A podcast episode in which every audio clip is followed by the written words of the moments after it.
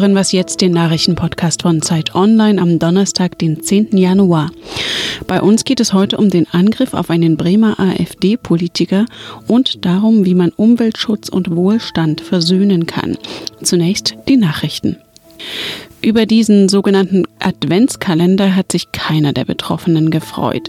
Einen Monat lang waren private Daten von Politikern und Prominenten ins Internet gestellt worden, mutmaßlich von einem 20-jährigen Schüler. Heute befasst sich der Innenausschuss des Bundestags in einer Sondersitzung mit dem Datendiebstahl. Innenminister Horst Seehofer hat ein Frühwarnsystem gegen solche Fälle angekündigt.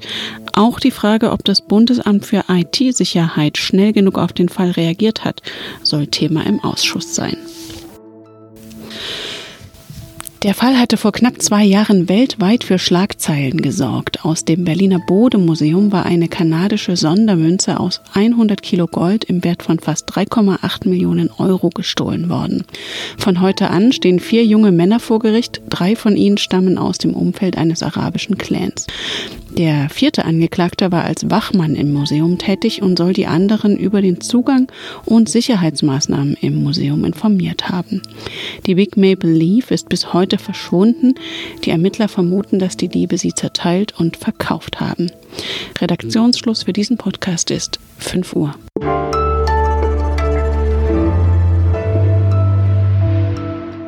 Ich bin Rita Lauter, hallo.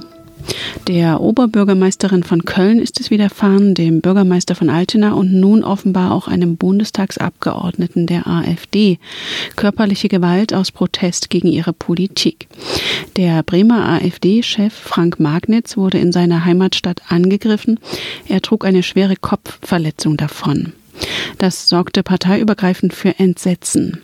Mariam Lau, Hauptstadtkorrespondentin der Zeit, ist jetzt am Telefon. Würden Sie von einer Verrohung des politischen Klimas sprechen?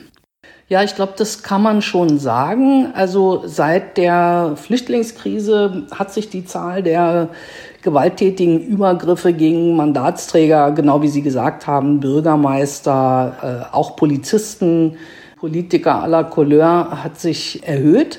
Das waren 800 im Jahr 2016. Das ist lange nicht so viel gewesen. Es wird jetzt aber eigentlich schon wieder weniger. Nur dieses Ereignis jetzt, dass ein Bundestagsabgeordneter so brutal angegriffen wird. Also da kann ich mich nicht erinnern, dass das vorher schon mal vorgekommen wäre. Es gab die Angriffe von Verrückten gegen äh, Oskar Lafontaine beispielsweise. Aber sowas aus politischen Gründen, wegen der Mitgliedschaft in einer Partei, das wissen wir ja jetzt noch nicht ganz genau, ob das tatsächlich der Grund war. Aber man kann das schon annehmen. Die Polizei nimmt es ja auch an. Das ist neu. Und wie konnte es wohl dazu kommen? Wie gesagt, wir wissen jetzt noch nicht genau, was die Motive dieser Täter waren. Aber ich glaube schon, dass es sowas wie ein linksextremistisches Milieu gibt, in dem man sich auch legitimiert fühlt unter der Parole Nazis raus, Angriffe gegen die AfD zu starten. Also es gab ja letzte Woche auch diesen Sprengstoffanschlag auf das Bürgerbüro in Döbeln. Es gibt in Deutschland Leute, die glauben eben, sie sind legitimiert, gegen die AfD in dieser Weise vorzugehen. Also es gibt eine Stelle in der AfD, wo Übergriffe dieser Art verzeichnet werden. Die sprechen von mehreren hundert. Ich kann das nicht überprüfen.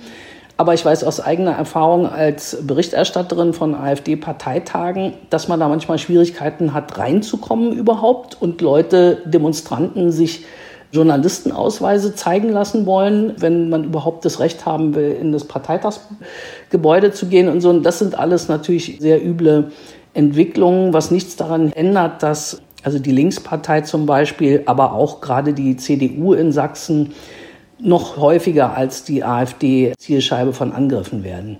Aber was ich glaube, was die AfD besonders trifft, sind so Dinge wie kriegen kein Vereinslokal für ihre Veranstaltungen, haben Schwierigkeiten, Räume zu mieten, werden in manchen Hotels nicht einquartiert. Neulich ist jemand ja mal aus einem Kino rausgeflogen.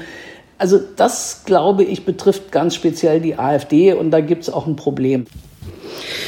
Die AfD hat ja davon gesprochen, dass Hetze von politischen Gegnern zu dem Angriff geführt habe, dass Medien und andere Parteien eine Mitschuld trügen. Ist das berechtigt? Das glaube ich nicht. Also ich kann für die Zeit sagen und auch für die Kollegen vom Spiegel und von der FAZ oder der Süddeutschen, dass sie versuchen, also sich wirklich ernsthaft mit der AfD auseinanderzusetzen. Ich finde, da kann man jetzt nicht von Hetze sprechen.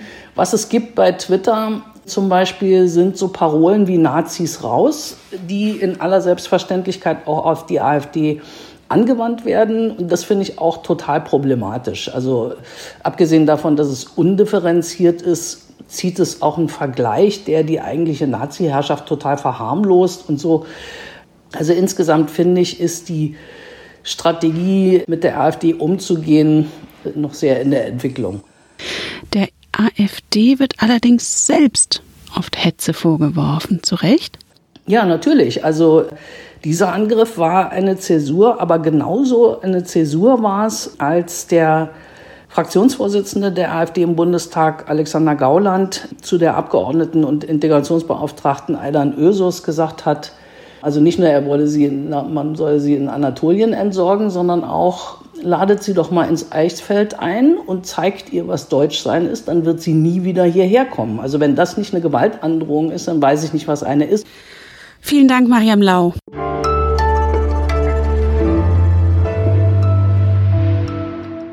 Und sonst so? Vor 35 Millionen Jahren war er wohl der größte Räuber der Meere, der Basilosaurus. Das hat ein Forscherteam vom Berliner Naturkundemuseum jetzt herausgefunden.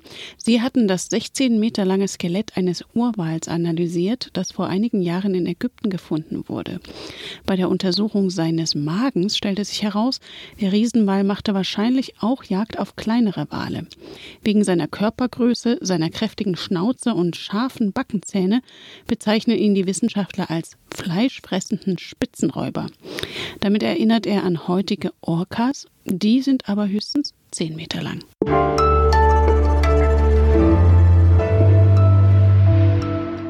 Es ist paradox. Dem Menschen geht es besser als je. Nie zuvor hatten so viele Menschen Zugang zu Bildung, medizinischer Versorgung, ausreichend Nahrung und sauberem Wasser. Aber der Wohlstand hat seinen Preis. Mehr Fleisch- und Milchkonsum und die Nutzung energieintensiver Produkte auch in Schwellenländern belastet die Umwelt. Andreas Sendker, Leiter des Wissensressorts bei der Zeit, ist jetzt am Telefon. In ihrer neuen Serie Der Zustand der Welt wollen Sie klären, wie man dieses Dilemma auflösen kann. Wie denn? Na, zumindest nicht, indem man anderen Menschen den Konsum verbietet. Wenn wir mal dahin schauen, wo der Konsum am meisten wächst, zum Beispiel in China, wo gerade die größte Milchfarm der Welt entsteht und wo der Schweinefleischkonsum enorm wächst, da ist es nicht die Lösung zu sagen, ihr esst bitte kein Schweinefleisch oder wir verbieten den Indern Kühlschränke zu kaufen. Es ist so, dass unsere Schuld gegenüber der Umwelt sozusagen, unsere Schulden sind so hoch, dass diese Länder noch eine Menge Kredit haben. Wir müssen das umdrehen. Wir müssen sagen, es geht nicht um Verzicht, sondern es geht um Gewinn. Und dabei hilft wiederum der Blick in diese Länder. Wenn Sie in einzelne chinesische Großstädte schauen, haben Sie dort kaum noch Luft zum Atmen. Und die chinesische Regierung hat inzwischen reagiert. Die macht Programme, um die Luft sauber zu machen. Und dann merkt man, was der eigentliche Luxus ist, der eigentliche Gewinn, nämlich klare Luft, sauberes Wasser, eine vielfältige Natur. Wir gewinnen Lebensräume, und zwar Lebensräume für uns. Also nicht Verzicht, keine Verbote, sondern Gewinn. Das klingt ja erstmal kontraintuitiv. Ja, das ist schon klar, weil wir immer denken, es ist alles da und es ist alles in Ordnung und wenn wir um uns herum gucken, dann sehen wir nur leise und langsam die Zeichen, dass irgendetwas vielleicht nicht ganz in Ordnung ist. Also wenn sich Wetterlagen verschieben, wenn wir auf den Dürresommer dieses Jahres gucken oder auf die alarmierenden Zahlen aus Deutschland zum Insektensterben, dann merken wir, da gerät was ins Rutschen, ganz allmählich und langsam. Aber wir müssen etwas tun. Das wird so allmählich sichtbar. Und ist, ich habe gleich noch eine kontraintuitive Botschaft.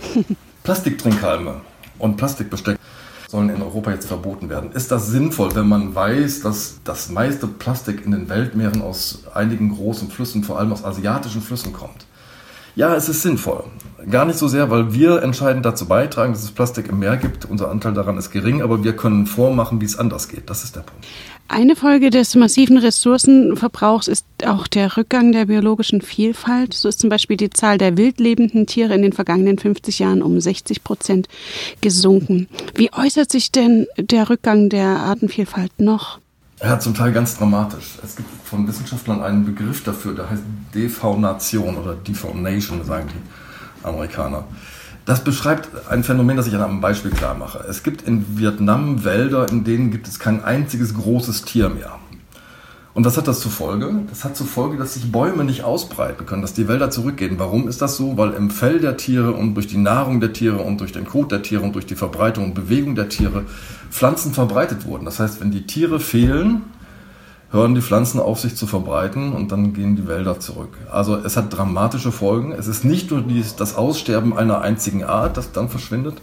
Unter uns gesagt, vielleicht könnten wir sogar als Welt ohne einen Eisbär leben. Aber wir wissen nicht, ob nicht irgendein kleines Insekt eine ganz wichtige Rolle in der Bestäubung oder irgendeiner Kette spielt, die dann dramatische Folgen hat. Also ist es durchaus berechtigt, da von einer Katastrophe zu sprechen oder ist das Alarmismus? Ich halte das nicht für Alarmismus. Sie haben es ja selbst schon zitiert. Wir haben einen dramatischen Atemrückgang. Und was mich alarmiert macht, ist, wenn wir die Natur beschreiben, wir kennen erstens nur einen ganz kleinen Ausschnitt aus der Natur. Wir kennen vielleicht ein Fünftel möglicherweise der bekannten Arten. Zwei Millionen Tiere, Pflanzen, Pilze. Neun Millionen sind uns wahrscheinlich unbekannt und wahrscheinlich ist uns eine Milliarde Bakterien unbekannt. Und das Dramatische finde ich, dass wir nicht wissen, bei welchem Tod welches Tieres, welcher Art sich eine dramatische Kette in Gang setzt. Von daher ist das auf jeden Fall eine drohende Katastrophe.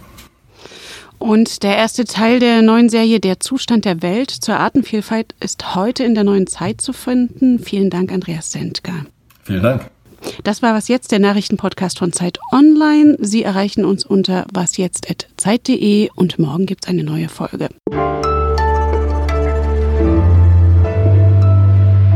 Und essen Sie eigentlich noch Fleisch? Ja, aber ich mache so wie meine Großmutter. Da gab es einen äh, Sonntagsbraten, der so hieß, weil es ihn am Sonntag.